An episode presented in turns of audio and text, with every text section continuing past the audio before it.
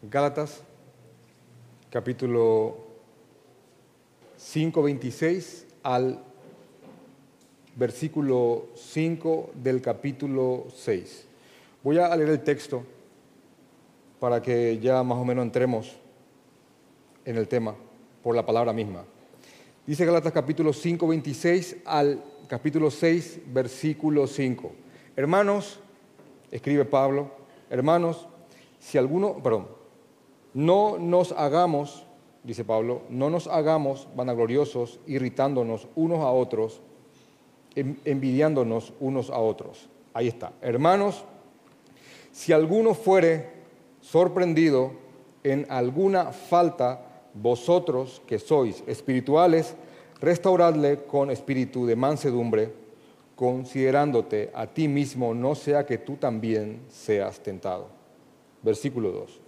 Sobrellevad los unos las cargas de los otros y cumplid así la ley de Cristo. Porque el que cree ser algo no siendo nada, a sí mismo se engaña. Así que cada uno someta a prueba su propia obra y entonces tendrá, y entonces tendrá motivo para gloriarse solo respecto de sí mismo y no en otro. Porque cada uno llevará su propia carga. Fin de la cita del día de hoy. Así que vamos a rápidamente hacer lo que tenemos que hacer y poner esto en contexto para que, para que todo esto tenga, tenga sentido. Estamos leyendo, hermanos que nos visitan por primera vez, estamos leyendo la epístola o la carta que Pablo le escribió a las iglesias de Galacia. Los que están ya hace un buen tiempo ya lo tienen bien metido, que esta carta se escribió entre el 50 y algo 55 o 58 después de Cristo. Siempre recalco este dato porque estaríamos hablando de que tan pronto Jesús ascendió, tan pronto envió a sus discípulos, tan pronto Pablo se convierte y empieza a predicar el Evangelio, hermanos, 50 y algo después de Cristo, la iglesia estaba en pañales, estaba naciente la iglesia. Y, la mayoría de los apóstoles estaban vivos. ¿Y saben qué ocurrió? ya apenas la iglesia, la, iglesia estaba naciendo, se estaba estableciendo, eh, ya se empezó a introducir en ella falsa doctrina con el fin de desestabilizarla. Para que también tengan un dato que, que les va a poner en mucho contexto, cuando los hermanos de Galacia reciben la carta dirigida a ellos, Pablo todavía no había escrito a los Corintios, no había primera y segunda de Corintios, no, no había sido escrita la carta a los romanos, no había romanos, no había tesalonicenses, no había nada. Esta fue la primera carta escrita por el apóstol Pablo, la primera, la primera. Ya estaba circulando en algunos círculos pequeños Santiago, porque por lo que se rastrea, Santiago fue el primer escrito del, Nuevo Testamento, ya estaba Santiago circulando por ahí, no, no con mucha trascendencia, así en círculos pequeños, porque no había mucha doctrina en Santiago, así doctrina teológica espesa, sino que había doctrina más que nada vivencial, aplicativa, y estaba por ahí recorriendo esa cartita, pero nada muy, muy trascendente. Pero Gálatas sí trascendió bastante, y repito, fue la primera carta escrita por el apóstol Pablo. Entonces se podría decir que la primera carta escrita por el apóstol Pablo fue una carta que se escribió para defender el Evangelio. No te lo saques de la cabeza eso jamás. Fue una carta en defensa del Evangelio. Estoy a punto de decir, repitan conmigo, pero me voy a aguantar eso. No, de verdad, porque, eso tiene que quedar ahí. hermano, la primera carta que el apóstol Pablo escribió fue una carta en defensa del Evangelio. Y fue una carta bastante, muy pesada. ¿eh? Ya lo venimos estudiando, tiene seis capítulos, dividido en tres porciones, y, se nota el celo y el amor de alguien que ama a aquellos a quienes instruyó con la cruz, con el Evangelio, que él vio, él, experimentó, él presenció cuando ellos creyeron y se sintieron satisfechos en Cristo y después vinieron otros y le implantaron un mensaje no diametralmente opuesto al Evangelio, pero un Evangelio sí adulterado. Sonaba muy parecido a lo que Pablo había predicado, pero le habían metido algo que ya lo adulteraba. De hecho, que usando palabras de Pedro, los, los falsos maestros, los que más han dañado a la iglesia, nunca han venido negando directamente a Jesucristo, sino que dice, encubren herejías. ¿Con qué encubren las herejías? Hermano, con verdades. Con verdades bíblicas. Entonces, esto es lo que había ocurrido aquí en las iglesias de Galacia. Apenas la iglesia estaba naciendo. Y eso ha ocurrido, ocurre y ocurrirá hasta que el Señor venga por nosotros. De hecho, esto, esto sería un anticipo contra todos aquellos contra los que la iglesia debería de combatir en los próximos. Después salieron personas diciendo que Jesús no, ni siquiera tuvo cuerpo, sino que era solamente espíritu. Se llamaban gnósticos, no agnósticos, gnósticos. Después estaban aquellos que decían que Jesús llegó a ser un hombre tan bueno que Dios lo adoptó. Se llama adopcionismo. Después otro diciendo que no, que el Dios del Antiguo Testamento era uno y del Nuevo era otro. Y todo, todo el tiempo atacando la persona de Cristo y Dios y su evangelio y su mensaje. Y la iglesia tuvo que combatir, hermanos, tuvo que pelear. La iglesia cristiana es una iglesia guerrera, eso eh, de verdad, de verdad, hermanos. Y cada generación ha heredado esa guerra a la generación y heredará esa guerra a la generación que sigue. Ahora, ¿por qué le estoy diciendo esto y poniendo otra vez esto en énfasis? Porque el mensaje falso de los judaizantes, que en aquella época eran aquellos que decían que para que uno sea salvo no bastaba con creer en Jesucristo, sino que también uno tenía que volverse judío, de ahí el judaizante. Esto había sembrado una especie de sentido de superioridad entre unos creyentes y otros. Decía el judaizante, y presta atención a esto que ya hemos hablado tantas semanas, pero quiero darle pie a lo que está pasando acá para que lo que vamos a leer tenga sentido.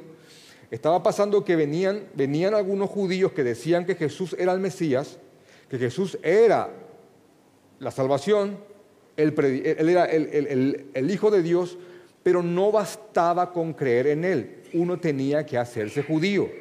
Y uno demostraba que se hacía judío circuncidándose. De ahí el gran debate. Entonces algunos lo empezaron a creer.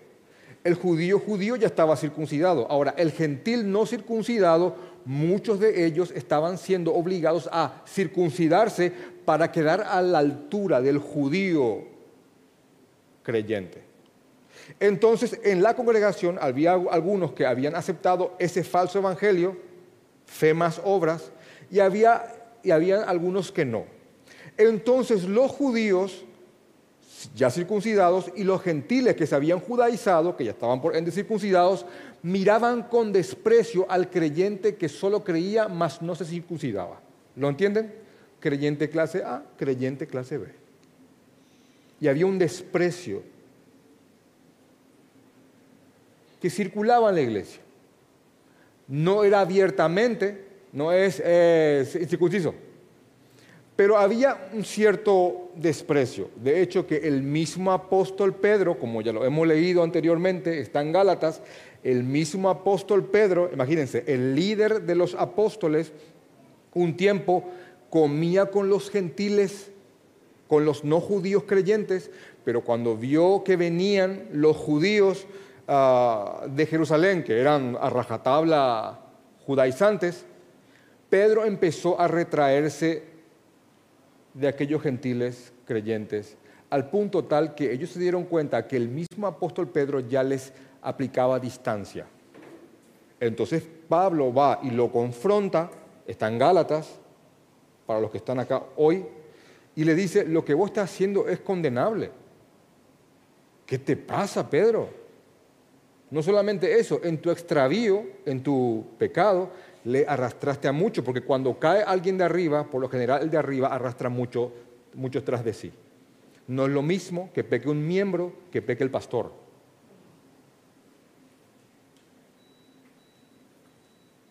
Tiende a, al caer, estirar la mesa y con el mantel vienen todo con él. Entonces Pedro en su... Y Pablo se va y lo confronta. Entonces esto estaba engendrando una división en la iglesia. Los mejores y los no tan mejores. Los judaizados y los no judaizados. Y Pablo, y Pablo se enoja, y se enoja mucho, al punto tal de, de inclusive referirse a aquellos que estaban predicando la circuncisión, el corte del prepucio, como un símbolo de, ser judío o de judaizarse, Pablo inclusive en un momento dado, creo que están estas palabras aquí, de que probablemente sean las palabras más duras pronunciadas por un apóstol en toda la Biblia, porque te diría solamente de, de Pablo, pero en verdad trato de buscar algún otro apóstol que haya escrito algo tan duro y no lo encuentro. Pero Pablo, en su enojo al ver que estaban metiendo esta doctrina, que estaba dividiendo a la iglesia, Pablo dice en, en Gálatas capítulo 5, versículo 12, ojalá se mutilasen los que os perturban. Haciendo referencia a que como esta gente quería que se corten el prepucio, que se circunciden, Pablo dice, ojalá que se mutilen. No hay forma que le bajes el tono a este verso. No hay forma. Otras versiones dicen, ojalá que se capen, dice una, dice una versión. O otra dice, ojalá que se terminen cortándoselo todo. wow, ¿qué, es eso? Bye Pablo, pum, un tuit ahí. Eh, esto. ahora, este es el enojo de alguien que ama a la iglesia. Y subrayalo, hermano. Y buscarlo en la versión más ablandada que quieras. No, no, no lo hay. No existe. Entonces él, él, él está enojado por ver que que estos hermanos a quienes él instruyó estaban abrazando esta falsa doctrina. Y él, y él no lo puede creer. Él no lo puede creer. Entonces, él al inicio de la carta dice, estoy maravillado de que tan pronto, Galatas capítulo 1, versículo 6, estoy maravillado de que tan pronto os hayáis alejado del que os llamó por la gracia de Cristo para seguir un evangelio diferente, un evangelio diferente. No que haya otro, sino que hay algunos que quieren perturbar y quieren pervertir el evangelio el Evangelio, por supuesto, de Cristo. Y más adelante, cuando lleva, su, enojo, yo diría enojo de padre, porque acá no hay pecado para, mí, para, mí es el enojo de alguien que ama. En Gálatas capítulo 3, versículo 1 dice, oh Gálatas insensatos, también se podría traducir como Gálatas tontos, torpes. Gálatas insensatos, ¿Quién os fascinó para no obedecer a la verdad? ¿Quién les embrujó? También hay otra versión porque tiene que ver con quién les engatusó, quién les desenfocó, quién les sorprendió, quién les maravilló, quién les fascinó para no obedecer a la verdad. A ustedes, a vosotros, ante, cuyos ojos Jesucristo fue ya presentado claramente. Es como que si fuera que Él te dice, hermano, tan claramente te prediqué el Evangelio, tan claramente te expliqué la cruz, tan claramente con manzanitas, peritas, tan claramente, ¿qué pasó? ¿Cómo fue? ¿Qué te hicieron? Hasta parecería que te embrujaron para seguir tal cosa aberrante. Yo hasta lo veo pegando mesa, ¿eh? de verdad. Como un padre que ama a sus hijos.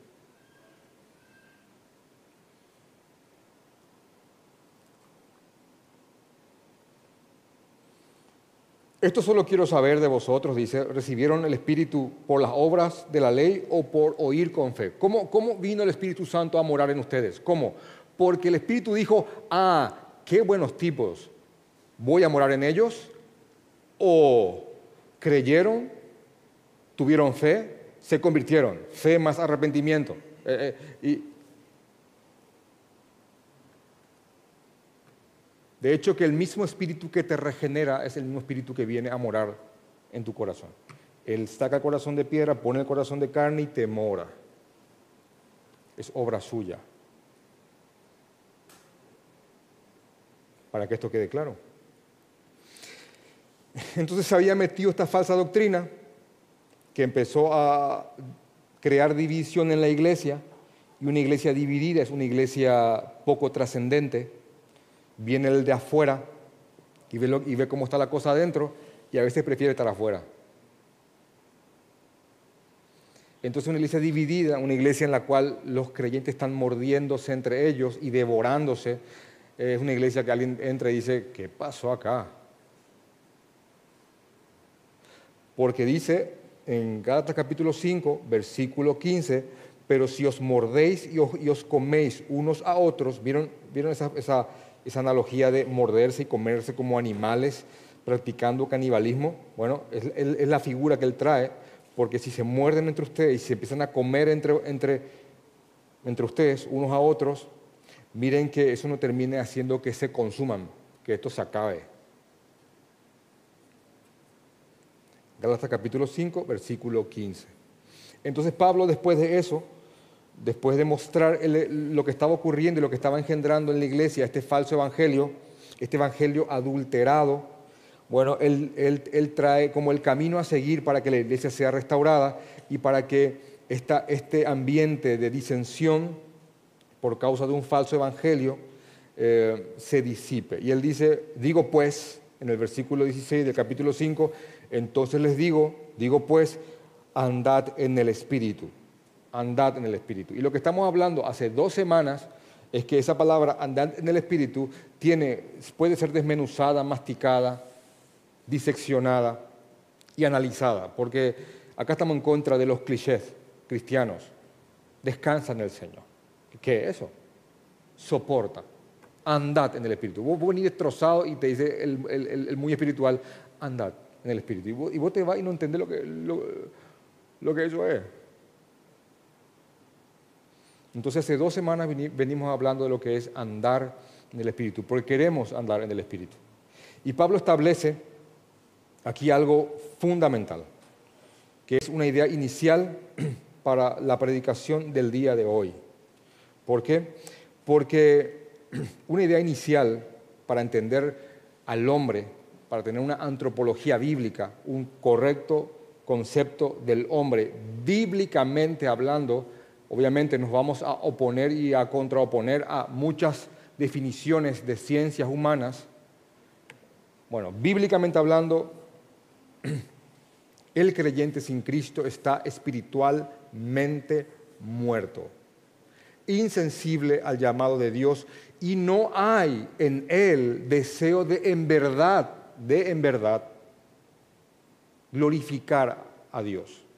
De hecho, que todas las obras buenas que hacen no tiene como motivo glorificar al Señor, sino que simplemente algo que, le haga sentir bien, algo que calme su corazón. De hecho, que hay leyes que Dios ha escrito en el corazón de cada ser humano, no creyente y creyente, que, está ahí, que evita que el no creyente eh, eh, se convierta en algo insoportable y que la vida, aunque sea, sea posible en la tierra. Cuando un creyente es tocado por el Espíritu Santo y cree en el Evangelio y el Espíritu Santo mora en él, no es solamente que el Espíritu Santo mora en él, empieza a despertar el Espíritu Santo en él deseos que antes él no tenía. Y esos deseos tienen que ver con glorificar a Dios. Por eso se refiere acá, andad en el Espíritu y no satisfagan los deseos de la carne. Porque los deseos de la carne, porque el deseo de la carne es contra el Espíritu y el del Espíritu, los deseos del Espíritu, son en contra de la carne. Y estos se oponen entre sí para que no hagan lo que quieren hacer. Cuando alguien cree, empieza a en él pujar deseos que antes, no que antes no tenía por glorificar al Señor. Y lo que estamos hablando y tratando en el día de hoy son los deseos que pujan y chocan y se confrontan y pelean en el corazón del creyente. Ahí es que podés explicar cómo, es que sos creyente, pero aún te moran deseos que no tienen que ver con Dios. Porque hay una falsa creencia de que uno se convierte y tal deseo pecaminoso que, de, lo que practicaba antes se va. Hermano, eso es falso. Cualquiera que te predique ese perfeccionismo irreal, utópico, desechalo. Porque la Biblia es clara que, en el creyente moran dos deseos. Ahora, ya no somos esclavos de esos deseos antiguos, caídos, perversos y pecaminosos. Hoy podemos luchar en contra de ellos por el poder del Espíritu Santo que mora en nosotros. Pero lo que quiero decirles es que ese deseo está. Algunos deseos pierden más fuerza que otros, algún deseo, individualizándolo, podría desaparecer, pero hay deseos que nunca se van a ir, nunca. Hasta el día de tu glorificación, cuando el Señor te transforme y te haga semejante a Él. De hecho, que cuando hablamos de glorificación, ¿qué es glorificación? Te tiro una rápida. Ausencia de deseos pecaminosos. No vas a pecar porque no vas a desearlos es la gloria. Con un cuerpo semejante al de Jesús eternamente. Esa es nuestra esperanza y eso es lo que estamos esperando. Así que el creyente, en el creyente aún mora el mal, en el creyente aún mora el pecado. Él ya no es esclavo, pero el pecado le mora. Y esta es una correcta visión. ¿Para qué? Uno, para luchar para vivir nuestras vidas en este mundo. Y yo aquí me presento como un hombre pecador que lucha contra el pecado. Que estoy hablando a hombres y mujeres que aman al Señor como yo amo al Señor. Que creemos que no amamos al Señor como deberíamos, pero lo amamos. Yo me presento aquí como alguien a quien por dentro también le pujan deseos algunos tan feos que jamás te los voy a decir. Jamás. Y algunos pensamientos, al igual que vos, me las voy a llevar a la tumba. Y si aquí se abriría mi cerebro y proyectáramos mi, mi mente, todos ustedes saldrían corriendo. Y yo no creo que haya uno que diga, quiero que mi mente se haga pública. ¿Verdad? Así que yo estoy aquí con ustedes como alguien que está peleando, hablando a gente que también está peleando. Así que en un cierto sentido me estoy hablando a mí mismo. No vengo aquí como un pastor todo vestido de blanco, como algunos lo hacen, como un ungido de Dios, que al final del culto pasen todo aquí a tocar y a sentir mi toque espiritual, o mi soplido mágico. Por ahí te pido yo que me toque a mí. Cualquiera que se superponga por encima tuyo y se presente como un ungido por encima de los ungidos y que inclusive haga toda una parafernalia para parecer extremadamente santo, hermano, hermano, ah, corre de esos. Huí de esos.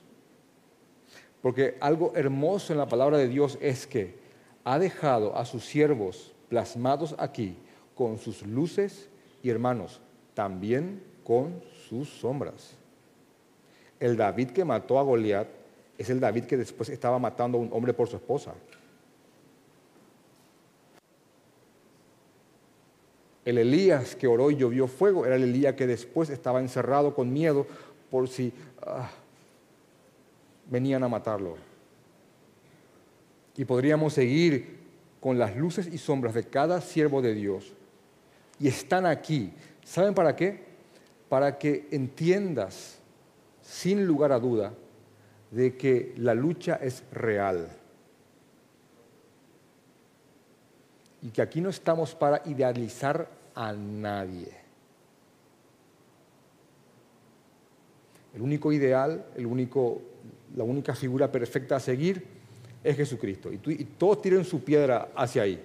Algunos llegarán más lejos, otros llegarán un poquito, pero es el lugar. Es el lugar. Jesús.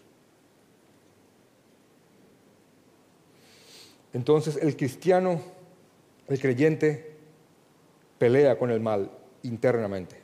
Y les repito, esto nos va a ayudar mucho a vivir nuestras vidas, a no frustrarnos, porque qué frustrante es, es creer que vemos a personas que, no pecan. Ah, él está en otro nivel espiritual.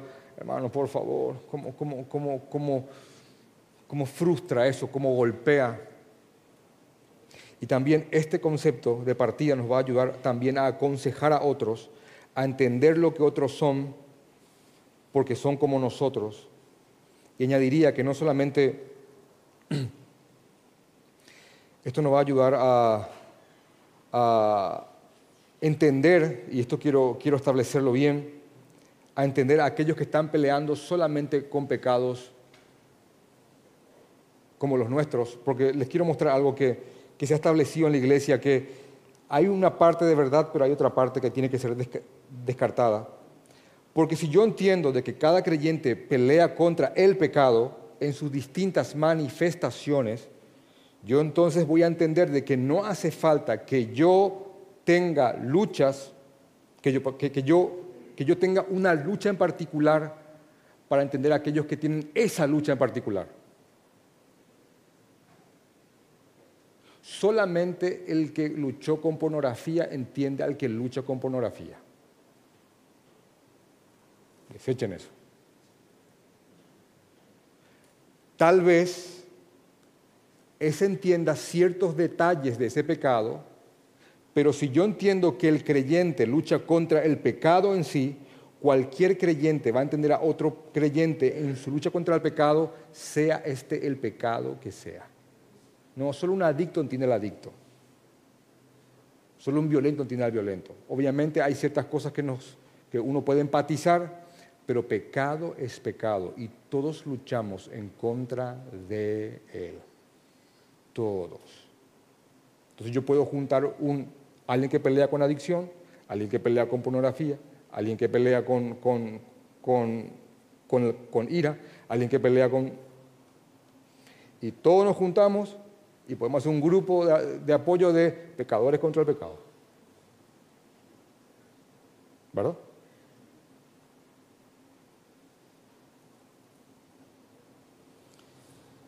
Porque en cada creyente mora el mal, y mora este deseo todavía de satisfacernos a nosotros mismos y, mora este, este deseo también de glorificar al Señor. Y a veces estos se oponen y cuando uno no es alimentado y otro es más alimentado, de hecho que yo diría que los deseos de la carne se alimentan solos, tienen vida propia, es un monstruo ahí adentro. Y los deseos del Espíritu hay que darle, hay que darle pedal a eso. Entonces Pablo dice, anden en el Espíritu y no satisfagan los deseos de la carne, no los llenen sino que llenen los, deseos del Espíritu, que esos deseos que el Espíritu Santo va a producir fruto en ustedes, y los frutos son estas características que están acá en el versículo 22, que son amor, gozo, paz, paciencia, benignidad, bondad, fe, mansedumbre, templanza. Contra tales cosas nadie ha legislado, ni el mundo hace leyes en contra de estas cosas. Eso produce el Espíritu. Versículo 24 del capítulo 5 dice, porque los que son de Cristo han crucificado la, carne con sus pasiones y deseos. Si vivimos por el Espíritu, andamos, andemos también por el Espíritu. Y acá vuelve a la idea, vuelve a la idea que básicamente está en el versículo 15 del capítulo 5 y dice, no nos hagamos vanagloriosos irritándonos unos a otros no nos hagamos vanagloriosos, irritándonos unos a otros. Básicamente dice, hermanos, no se, no se, no se pongan por encima de los, de los demás hermanos. No se vean como superiores, no se vuelvan vanagloriosos. No, no hay clase A, no hay clase B en la iglesia. Yo sé, sabemos que el mundo estratifica, clasifica, pero aquí eso no, aquí eso no hay. Así que no se vuelvan vanagloriosos, no se, no se exalten unos por encima de otros. Aquí nadie es más y aquí nadie, nadie es menos. No nos hagamos vanagloriosos, porque eso es lo que estaba pasando en, Galacia. Algunos se creían más que otros por ese falso evangelio. Y dice, irritándonos unos a otros, porque no hay cosa que irrite mal que, irrite más, se dice en Paraguay que un sobrador. Le sobra todo a ese. Que alguien que venga y ya te mire así con... Se, se siente más. Así que venía el circuncidado y se, hacía así. Entraba como él era más. Ahora, cualquier cosa puede engendrar eso en el corazón de una persona. Cualquier cosa. Y eso provoca irritación en los demás. Acá cuando se, ve de repente un vanaglorioso, la expresión muy, muy, muy paraguaya es, ¿qué es lo que se cree ese? Todo lo hemos dicho. Entonces, ¿qué, qué es lo que se cree ese? Entonces acá está diciendo, hermanos, no se vanagloríen para no provocar eso en sus hermanos. Porque si bien están pecando ustedes con eso, también están haciendo, haciendo que ellos pequen al reaccionar así al pecado de ustedes. ¿Se dan cuenta cómo hay una retroalimentación pecaminosa? Después de decirte, estos son los frutos de la carne, estos son los frutos del Espíritu. Ahora, no provoques frutos de la carne en tus hermanos. Es el contexto. No lo hagas. No provoques estos frutos que tanto queremos que mueran. Bueno, no seas ahora vos con tus frutos de la carne el que produzca estos frutos de la carne en otros. Porque esta irritación va a provocar dolor y pesar por lo que estás diciendo que tenés y ellos no tienen. La palabra se, traduce así suavemente y concisamente como envidia. Envidia es dolor y pesar por lo que otro tiene y yo no dolor y pesar por el bien ajeno. El diccionario, en esta mutación amorfa que está tomando, en las revisiones del DRAE vemos que hay acepción 1, 2, 3, 4, 5 y se van ampliando inclusive conceptos y definiciones que ya no encajan con la palabra en su sentido, en su sentido estricto. Y a veces yo estuve viendo envidia y ya están diciendo como que anhelar lo que otro tiene. la envidia no es buena, hermano. No hay forma que, esa envidia de la cual habla la Biblia, no hay forma que sea santa. Porque ya lo hablamos el domingo pasado. No hay envidia santa. Hay envidia sana tengo por él. Dolor y pesar por lo que él tiene, pero sanamente. Hermano, eso no existe. Eh, ¿Se dan cuenta cómo eso no puede ser? Entonces acá como está diciendo, bueno, no se provoquen a la carne unos a otros. Vamos, vamos a como cuerpo ir matando lo que aún nos mora. Miren cómo él llama a la, congregación, como cuerpo. Vamos a matar aquello que aún nos mora. Y antes de ser tus hermanos, aquellos que hagan que aflore lo que, lo que te está trabando acá, que sea, que sea tu congregación y tus hermanos lo que te ayuden a opacar eso que ya está ahí. Vamos, esto es juntos, es juntos. Todo está en ese verso. ¿eh? No se vanagloríen, no irriten a otros, provocando así envidia unos a otros. Así que, hermanos, y yo estoy de acuerdo con los que dicen que el, que el, que el versículo 26 del capítulo 5 tuvo que haber estado al inicio del 6. ¿Por qué? Porque lo que Pablo va a hacer a continuación es tomar este comportamiento y compararlo con lo que en verdad uno tiene que hacer con el hermano. En vez de provocar a un hermano a pecado con tu pecado, en vez de provocar a un hermano a la carne con tu carne, lo que uno debería de hacer es lo que está en, el versículo, en los versículos 1 al 5. Entonces vamos a poner este término. Hermano, no provoques a pecado al hermano con tu pecado. Esa es la idea general. Sino que más bien, hermanos, versículo 1 del capítulo 6, hermanos, si alguno fuere sorprendido en alguna falta, esa falta es pecado, si alguno es sorprendido en pecado, porque el creyente peca, y eso ya, está establecido, y cualquier creyente que diga que no peca, hace a Dios mentiroso y la verdad de Dios no está en él. Y se lo voy a leer porque alguien puso cara de, bueno, Acá estamos interactuando. ¿eh? Yo me doy cuenta que no te va aprendiendo y te voy a empezar a tirar con todo. ¿eh? Primera de Juan capítulo 1, versículo 5. Dice, este es el mensaje que hemos oído de Él, ¿de quién? De Jesús. Y os anunciamos, dos puntos, Dios es luz, Dios es luz. Y no hay ninguna tinieblas en Él. Amén. En Dios no hay, no, hay, no hay tinieblas. Si decimos que tenemos comunión con Él y andamos en tinieblas, esta palabra andamos es si vivimos una vida practicando el pecado y, viviendo en pecado sin ningún tipo de restricción, como si, hermanos, acá dice que no sos creyente, no dice que, que no pecas o que uno no peca. Dice, si decimos que tenemos comunión con Él y andamos en tinieblas, mentimos y no practicamos la verdad. Pero si andamos en luz, andar en el Espíritu, tratar de vivir como un creyente, luchando con el pecado que aún nos mora, que inclusive podemos en algún momento dado caer en alguna falta, bueno, si andamos en luz como Él está en luz, tenemos comunión unos con otros y la sangre de Jesucristo, su Hijo, nos limpia de todo pecado. Y miren cómo dice en el versículo 8, si decimos que no tenemos pecado, si alguien dice, inclusive el que anda en luz, que no tiene pecado, nos engañamos a nosotros mismos y la verdad no está en nosotros. Es una carta escrita a creyentes. Si alguien dice que no tiene pecado, sabe que se engaña a sí mismo y la verdad no está en nosotros. Pero si confesamos nuestros pecados, Él es fiel y justo para perdonar nuestros pecados y limpiarnos de toda maldad. Y otra vez vuelve a la idea del 8. Si decimos que no tenemos pecado o que no hemos pecado, le hacemos a Él, a quien, a Dios, mentiroso, y su palabra no está en nosotros.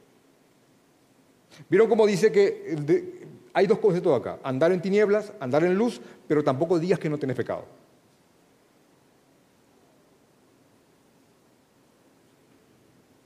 Andar en tinieblas, andar en luz, pero tampoco oses decir que pecado no hay. Porque cualquiera que diga, yo no tengo pecado o yo no he pecado, se engaña a sí mismo, la verdad no le mora, hace a Dios mentiroso y la palabra de Dios no está en él. Entonces, lo que estamos viendo aquí es que si algún hermano, hermano, si alguno es sorprendido en alguna falta, se refiere a creyentes en la iglesia, en algún pecado, eh, y, sorprendido es como aquel que inclusive hasta fue, fue pillado, fue captado ahí en el momento que lo estaba haciendo. No, no hay forma que él, que lo niegue. Si alguno es sorprendido, bueno, si alguno es sorprendido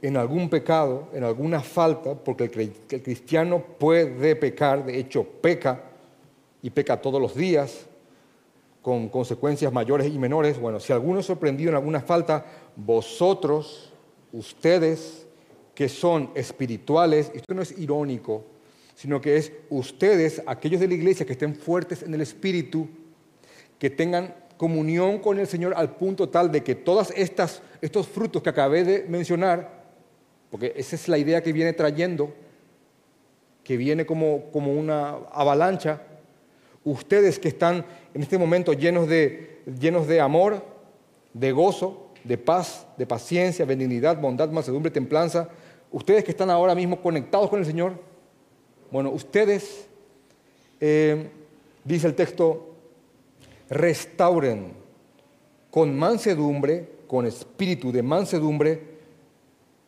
considerándote a ti mismo, dice.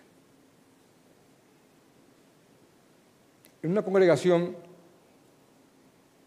nunca todos están bien, nunca, nunca todos están mal.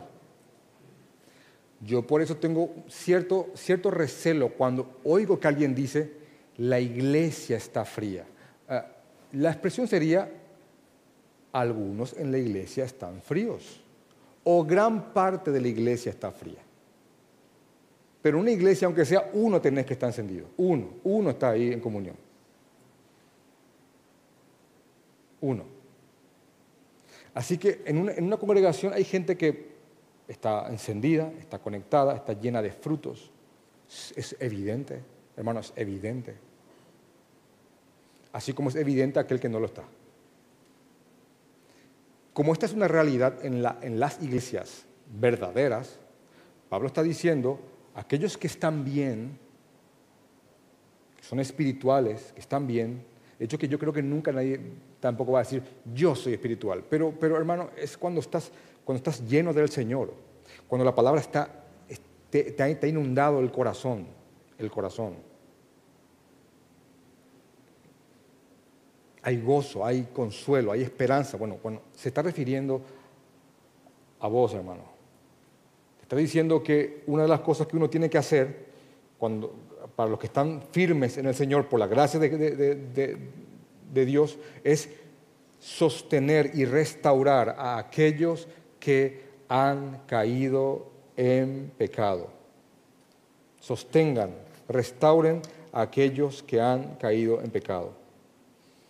Esta palabra falta, les repito, es claramente caer, se refiere a, tropezar, esa palabra que, se usa ahí se refiere a, un tropiezo y hermano, es pecado. Y les repito, estos a quienes se refiere como espirituales, se refiere a aquellos que están llenos de lo que se expresa en Gálatas capítulo 5, eh, versículo 22, llenos, llenos de los frutos del Espíritu. Y acá yo quiero hacer un, un, ah, quiero esto, izar eh, este concepto.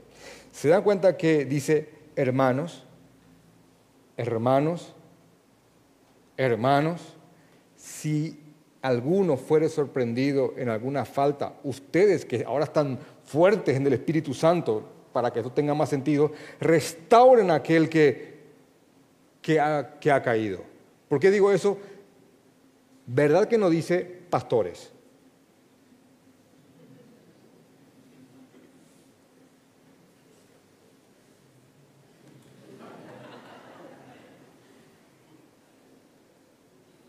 ¿Verdad que no dice pastores?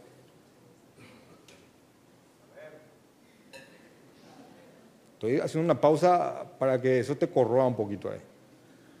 Dice hermanos.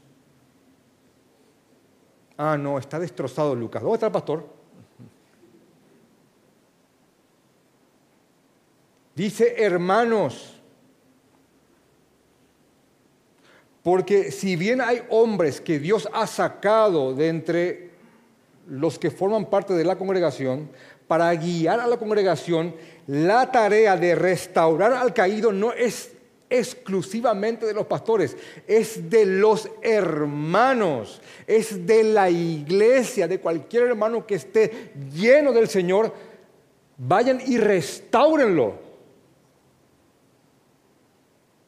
Porque de verdad, yo por poco hasta percibo de que veo un hermano caído y, automáticamente siento como que el hermano hace, me mira a mí, mira a mí. Y he escuchado mil veces, el pastor no hace nada. ¿O dónde está el pastor?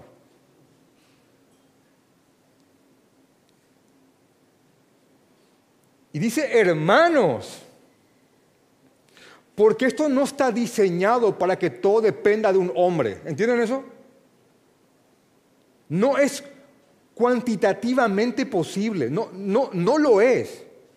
En una iglesia de 400 personas, si el pastor se llegara a reunir con una por día, sin respetar domingo, eh, aniversario de boda, cumpleaños de sus hijos, nada, con uno por día, para volver a reunirse con el próximo, tardaría cuánto? más de un año. Por eso no es cuantitativa, no es lógicamente posible que se haya metido en tu corazoncito que solamente los pastores pueden hacerse cargo de restaurar a alguien. No es bíblico. Es la iglesia, son los hermanos. Pablo dice, hermanos, si alguien, si alguno de ustedes es sorprendido en algún pecado, falta, tropiezo, caída, los que están bien, los que ahora están llenos del Espíritu Santo, vayan, hermanos, y restáurenle. ¿Saben qué significa esa palabra restaurar? Significa reparar y hace como alusión a gente que agarra herramientas y va y arregla algo.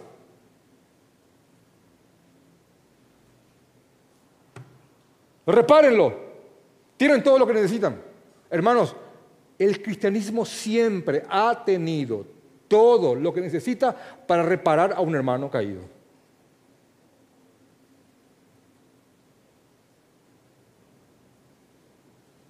Cincuenta y algo después de Cristo. No hay psicólogo, ¿eh? para, que, para añadir nomás eso. Y ya el Señor ordena a su iglesia que restaure al que ha caído.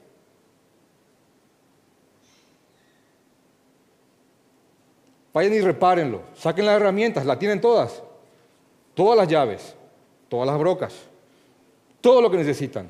Vayan y repárenlo.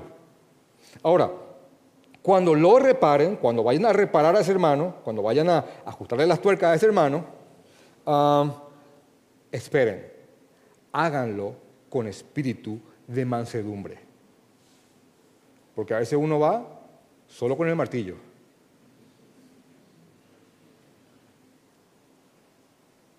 Porque algunos creen que esto es como, un versículo que apoya el, Ah, está. Ese, hay, que, hay que repararlo. Me ha sorprendido en pecado. Vamos, Iván. No es un versículo que apoya un comité inquisitivo al que ha tropezado. Y en vez de tener ese, ese grupo del cual habla Mateo para ir a levantar a un hermano, es como un grupo, como unos hooligans cristianos que van a darle con todo al, Por eso dice, vayan, restáurenlo, repárenlo, sánenlo, pero esperen, esperen, esperen, esperen. Porque uno de repente es muy, todos somos, como muy, muy inquisitivos con el pecado del otro, ¿verdad que sí? Ah, ese. ¿Cómo, cómo puede ser?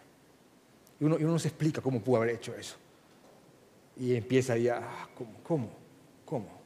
Bueno, dice, espera, no, no, no, no. Anda con mansedumbre, con tu potencia bajo control. Ahí está arriba ese, ese, ese, ese componente del fruto del Espíritu Santo. Tranquilo, potencia bajo control, con dominio propio, con templanza.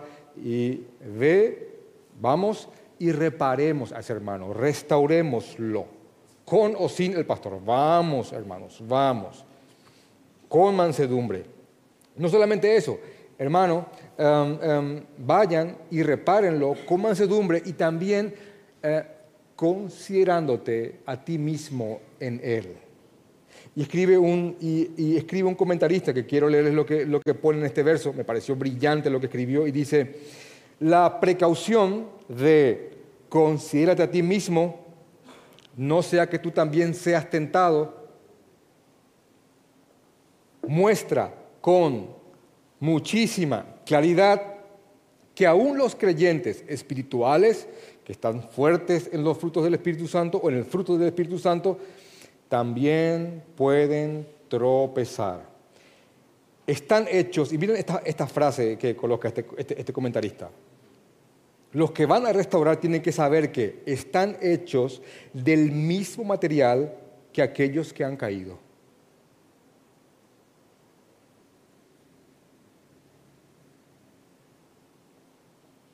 Puesto que la consideración y la frase considérate a ti mismo es tan importante para Pablo que utiliza una palabra enérgica para que cada persona que vaya a restaurar a un hermano tenga muchísimo cuidado. Wow. Porque podemos ser tentados e inclusive caer.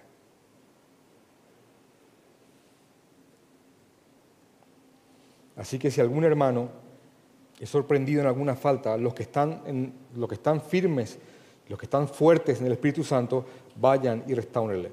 Miren, miren lo que Pablo va a hacer acá, porque es, es importante entender lo que, lo que está pasando en el versículo 6, en el capítulo 6. Pablo, después de ayudarnos a combatir con nuestros pecados, ahora está direccionando la, la, la, lucha y la tarea, no solamente a nosotros, sino que también al hermano.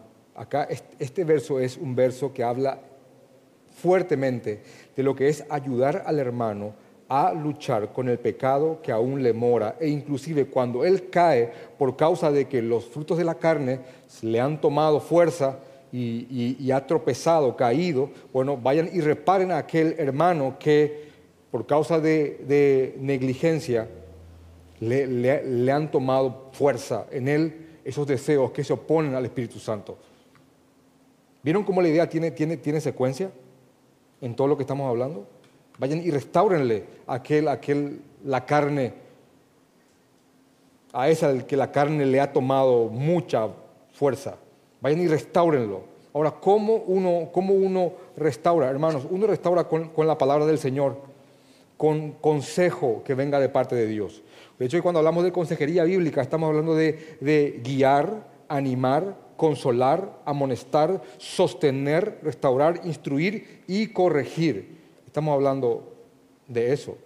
Así que en un sentido todo creyente es un consejero bíblico.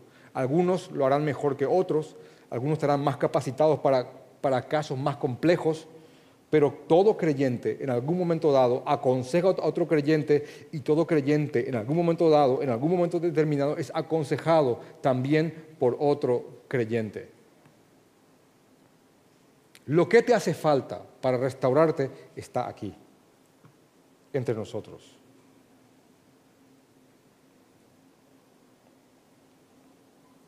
Y no solamente habla acerca de levantar al hermano que ha caído con mansedumbre, con amor, considerándonos a nosotros mismos, entiéndase, podemos estar donde Él está, sino que también, aparte de, de levantar al hermano, hay una frase acá enorme que después dice, sobrellevad los unos las cargas de los otros. Y miren cómo no se puede aislar esta palabra, las cargas de los otros, del contexto de todo lo que venimos hablando. Deseos de la carne, deseos del espíritu, alguien que cae en falta, dice sobrellevar cargas. Ayuden a los hermanos a sobrellevar aquellas cosas con, lo que, con las que ellos luchan. Así que no solamente te levanto y te dejo, te levanto y te sostengo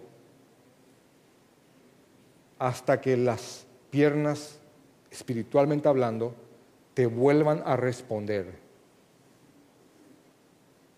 Hermanos.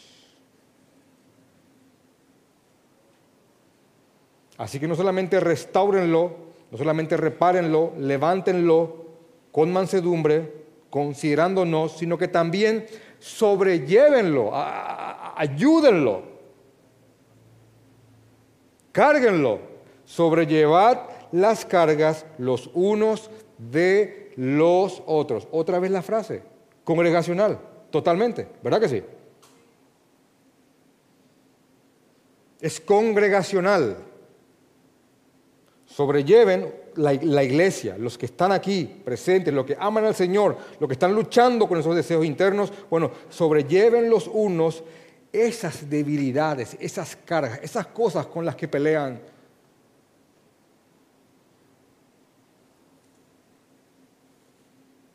Los que creen en Cristo, sobrellevar las cargas los unos de los otros. Esto, esto es tan, tan hermoso, tan espiritual, tan, tan, tan práctico, que inclusive uno puede tener una carga y otro puede tener otra carga distinta y ambos podemos ayudarnos a llevar esas distintas cargas. Yo la mía, diferente a la tuya, pero juntos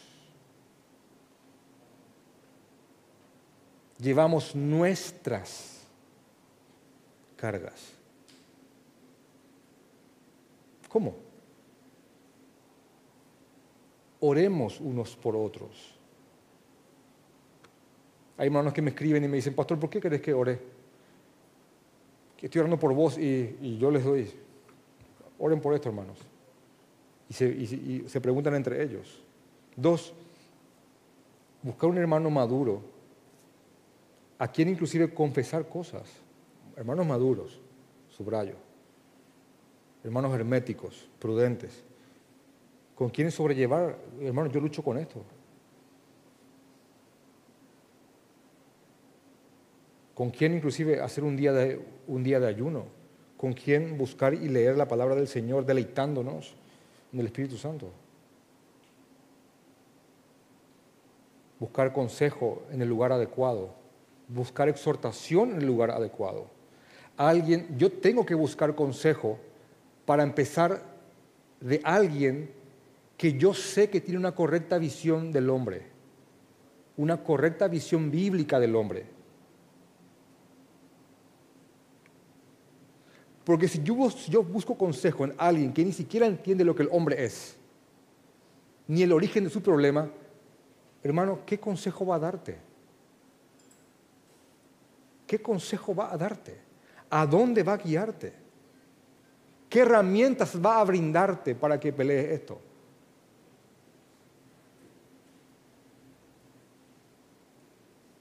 Si por ahí te llegas a topar con un consejero de Disney que está en tu corazón la cosa, oída ahí. Porque lo que menos tienes que buscar es lo que está en tu corazón. Sigue tu corazón. Jamás.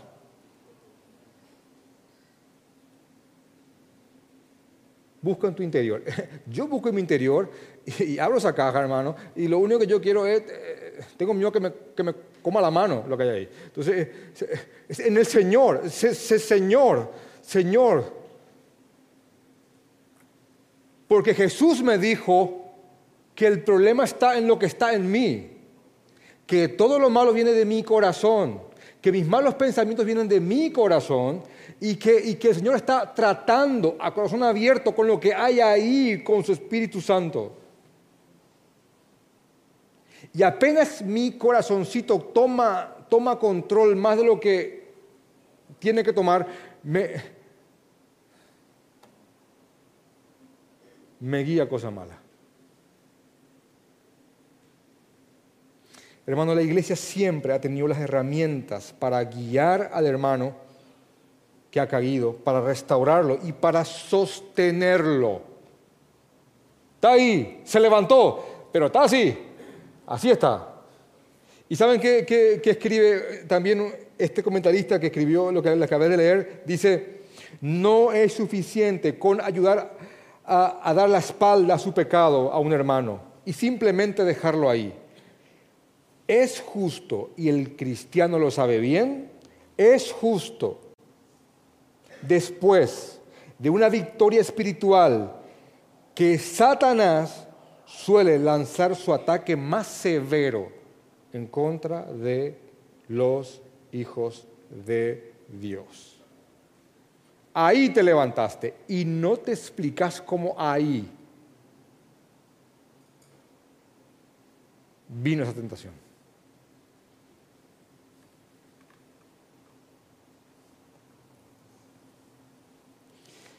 Así que dice, sobrellevad los unos las cargas de los otros y cumplid así la ley de Cristo. Y uno dice, ¿cuál ley? ¿Cuál ley? ¿Cuál ley? ¿Cuál ley? ¿Dónde está esa ley de, de Cristo? Está en Juan capítulo 13, 14, que es ámense. Ámense los unos a los otros. Ámense. Y es, es increíble cómo hasta el concepto de amor hoy día tiene que ser redefinido para la iglesia de Cristo. Porque el amor bíblicamente hablando, cuando yo tomo la palabra amor de la Biblia y yo no, no, no, no digo, bueno, que me explique lo que es el amor tal, tal actor o tal filósofo o ¿qué, ¿qué dice la Biblia que es el amor? Yo cuando miro a Jesús, la expresión más grande de amor en la cruz, ¿Qué es, eh, ¿Qué es, el amor? Cuando yo tomo las palabras de Jesús y él habla de lo que es el amor, ¿qué es el amor? Bueno, Jesús dijo lo siguiente, nadie tiene más grande amor que este, que aquel que da su vida por sus amigos. Y ustedes son mis, son mis amigos. Dice, porque de tal manera amó Dios, el Padre, al mundo que envió a su Hijo. Cuando inclusive llama a los esposos que amen a sus esposas, dice Dios a través de Pablo, esposos, amen a sus esposas como qué? Como Jesús amó a la iglesia y se entregó a sí mismo por ella. ¿Qué es amor? Amor es entrega. ¿Entregar qué? Aquello que te sea, que te sea un sacrificio. Amor es un sacrificio voluntario que uno decide hacer por una persona sin esperar que esta persona se lo merezca, y gracias Señor por eso, y tampoco esperando que esta persona te lo pague, gracias Señor por eso. Porque ni lo merecíamos y tampoco podemos pagar lo que Él hizo por nosotros. Y Él aún así se sacrificó por nosotros. Así que ese concepto de amor es lo que, los que, los que conlleva la ley de Cristo. Así que sobrelleven las cargas los unos de los otros, soportense, restáurense, conténganse, anímense y así cumplan la ley de Cristo. Esa ley, ese amor, ese mandamiento que Él nos dio, que lo llevó a la mismísima cruz. Así, así seremos un mensaje viviente de la cruz de nuestro Señor Jesucristo. Sobrelleven las cargas los unos de los otros. Porque el que cree ser algo no siendo nada, el que cree que es algo, otra vez tiene que ver con el versículo, con, el versículo 26, es el que no se hagan vanagloriosos, provocando irritación. Con tu pecado no provoques al pecado, eh, el pecado en otros, Acá se conecta y dice, porque si alguno cree que es algo, no siendo nada, a sí mismo se engaña, así que cada uno someta a prueba su propia obra y entonces tendrá motivo para gloriarse. Solo respecto a sí mismo y no en otro, porque cada uno va a dar cuenta de lo que está haciendo, cada uno llevará su carga. Acá se refiere, cada uno llevará su obra. No, no es la carga del pecado que acabo, que acabo de decir. El punto aquí es que el creyente tiene que tener un buen concepto de sí mismo a la luz de la palabra del Señor. ¿Algo te distingue de Él? Algo, bueno, se pasé que no tenemos nada que no hayamos recibido. ¿Puede predicar? Sí puedo predicar. Otros pueden, otros no lo hacen tan bien. ¿Eso te hace superior? Jamás. Porque uno no tiene nada que no haya recibido. ¿Puedo cantar? Sí puedo cantar. No, yo no, Ricardo. Puede cantar. Y canta muy bien. Acá hay algunos que, hermano, no cantan. Ahora, Ricardo puede ponerse por encima de los demás porque, porque, porque canta muy bien. No, porque no tiene nada que no haya recibido. Absolutamente nada. Entonces, ¿cómo gloriarme con algo que yo no me lo gané, sino que se me ha dado por gracia? Puedes producir riquezas, Dios te ha dado ese don, porque hay gente que tiene el don de producir riquezas. Lo que hace tiene ojo, le sale. Te ha dado eso muchos bienes, perfecto. Te ha sometido a un círculo social alto, perfecto. Eso tiene que hacer que mires con, con desdén, desprecio o desde una altura a aquellos que no tienen ese don o que no están ahí.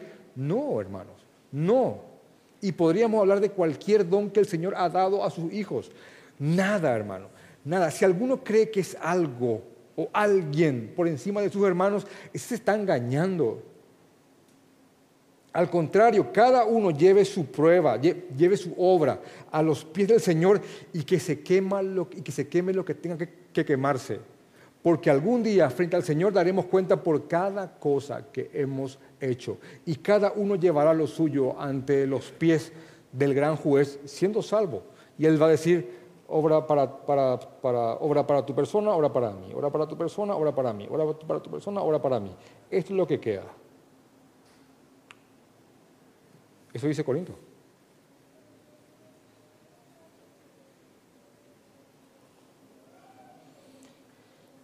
Una de las verdades más hermosas de la, de la Biblia es que la iglesia de Cristo tiene las herramientas para restaurar al caído, para sostenerlo. Y yo diría, y, agregaría esta palabra, para sostenernos unos a otros. Hermanos, es aquí el refugio, es aquí el lugar, es aquí el resguardo, he aquí la palabra de fortaleza, he aquí el unos a otros. Este es el lugar y el compromiso es nuestro. Amén. Vamos a orar.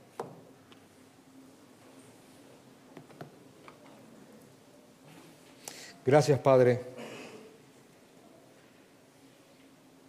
Gracias, Señor. Padre, te, Te, te oro en nombre de mis hermanos conforme al texto. Padre, ayúdanos, ayúdanos a luchar contra la vanagloria interna que todo el tiempo quiere tomar control de nuestras acciones y nuestros pensamientos. Nadie, ni un hijo tuyo es más que otro. Nadie, Señor. Nadie, Señor.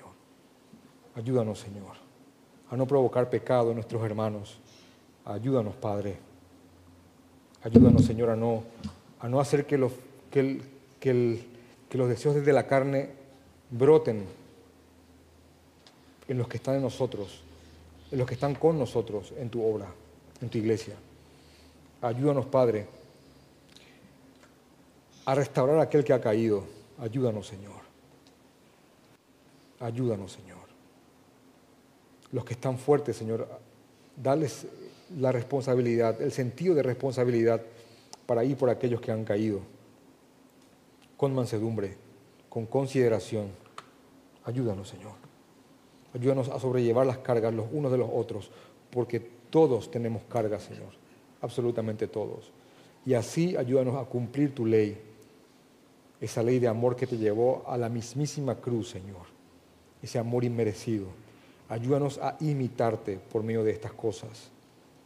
Ayúdanos a tener un buen concepto de lo que somos a través de tu palabra, Señor. Te amamos, Jesús. Te amamos, Señor.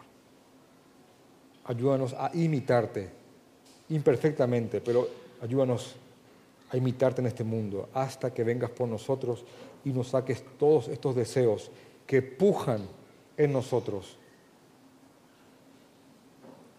para no servirte. Ayúdanos, Señor, en tu santo nombre. Amén.